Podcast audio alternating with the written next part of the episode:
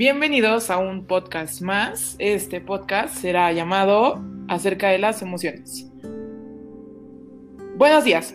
Hoy contamos con la presencia de nuestras invitadas especiales, Ana Karen Martínez y Jacqueline Granados, las cuales son psicólogas expertas en el tema de las emociones, ambas graduadas de la Universidad Nacional Autónoma de México.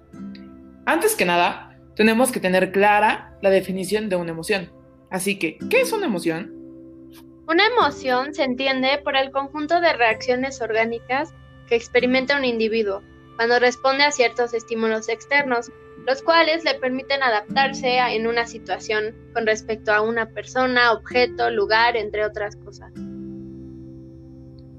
Se podría decir que dos emociones importantes son la ira y la tristeza. ¿Pero qué son? La tristeza es una reacción ante una pérdida o situación adversa por la que nos vemos superados.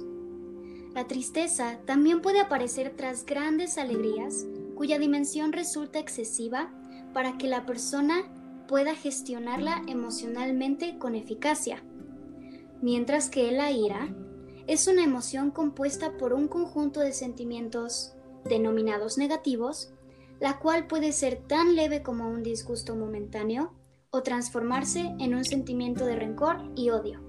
Muchísimas gracias, psicóloga Karen. Pero, ¿qué es lo que causa que sintamos estas emociones? ¿Nos podría ayudar, psicóloga Jacqueline? Claro que sí. Los desencadenantes más comunes de la tristeza suelen ser la pérdida de una persona, un objeto valioso o la vivencia de una situación adversa. Estos mismos desencadenantes son compartidos por otras emociones de carácter negativo, como pueden ser la ira o la rabia. Por esto, hay veces que pasamos por una situación fea y podemos sentirnos tristes y enojados a la vez. La ira surge cuando la persona se ve sometida a situaciones que le resultan adversivas.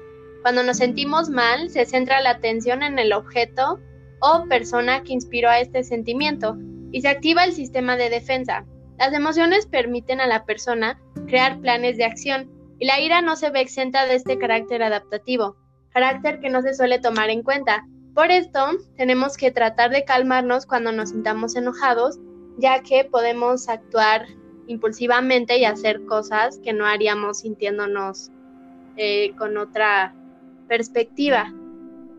Claro, entonces se podría decir que existe una percepción negativa hacia estas emociones. Bueno, definitivamente la tristeza y la ira son emociones básicas, generalmente percibidas de manera negativa por parte de la sociedad. Y estos estereotipos con el tiempo nos han llevado hasta tal punto que hemos olvidado que se trata de emociones sanas y normales. Tristemente nos han educado para reprimir estas emociones, en vez de enseñarnos a comprenderlas y convivir sanamente con ellas, lo que causa que, son, que nos sintamos aún peor cuando las experimentamos, y en el intento de esconderlas negamos su existencia, dejando que actúen desde el inconsciente. ¿Qué una de estas dos emociones? Psicóloga Karen.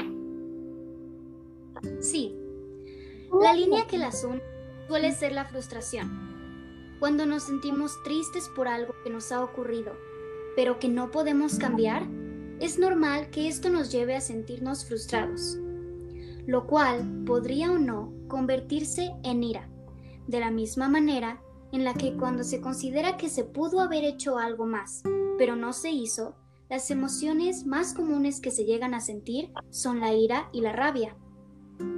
Así que se podría decir que dentro de todo esto la tristeza y la ira suelen tener dos caras de una misma moneda. Exacto, una aparece ocultando a la otra. No queremos estar tristes, por lo que intentamos cubrirlo con la ira, enfadándonos con el mundo entero. Mientras que en otros casos sucede justo lo contrario, nos tragamos la ira, ya que creemos que se trata de una emoción mala, y la escondemos detrás de la tristeza.